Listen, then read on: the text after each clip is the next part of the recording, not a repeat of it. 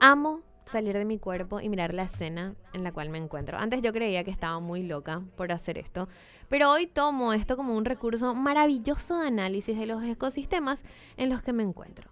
Un ejercicio ya es para mí hoy día. En un principio me enloquecía hacerlo y sentía que era algo demasiado surreal, peligroso, me daba miedo incluso, pero hoy día uso y abuso de este recurso. ¿Cómo es que salgo de mi cuerpo?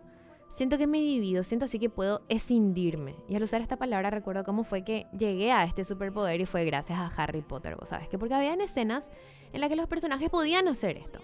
Cuestión que salgo yo de mi cuerpo y esto me ayuda a no reaccionar mal en ocasiones donde sin este recurso tal vez estaría reaccionando agresivamente. Algo tan irreal como decir que salgo de mi cuerpo para ver la escena o para ver así el momento que estoy viviendo desde otros ojos, desde otra posición me ayuda muchísimo mantenerme conectada con la realidad. Es un recurso que me ayuda a medir las situaciones y los momentos que vivo.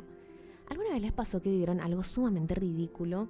Algo que les hizo pensar que es imposible que semejante cosa, que semejante situación les haya pasado. Bueno, en momentos, en situaciones como esas donde yo uso este recurso de salir de mi cuerpo para analizar lo que pasó, lo que vivo, etcétera, etcétera.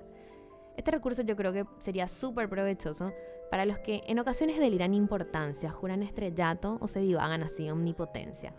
¿Por qué? Porque este recurso, a mi entender y para mí, que uso y abuso de esto, te ayuda demasiado a mantenerle al ego a raya.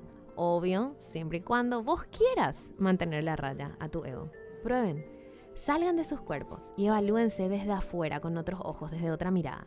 Esto va a ser sumamente útil para los que quieran mejorar como personas. Así que chicos, uso, abuso y recomiendo este recurso de salir de sus cuerpos.